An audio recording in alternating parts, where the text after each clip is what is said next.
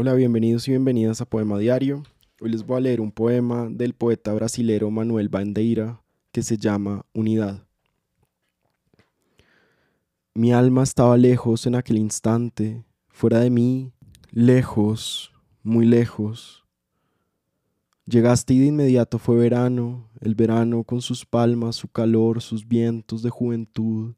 En vano tus caricias insinuaban quebranto y molicie, el instinto de penetración ya despierto, era como una saeta de fuego.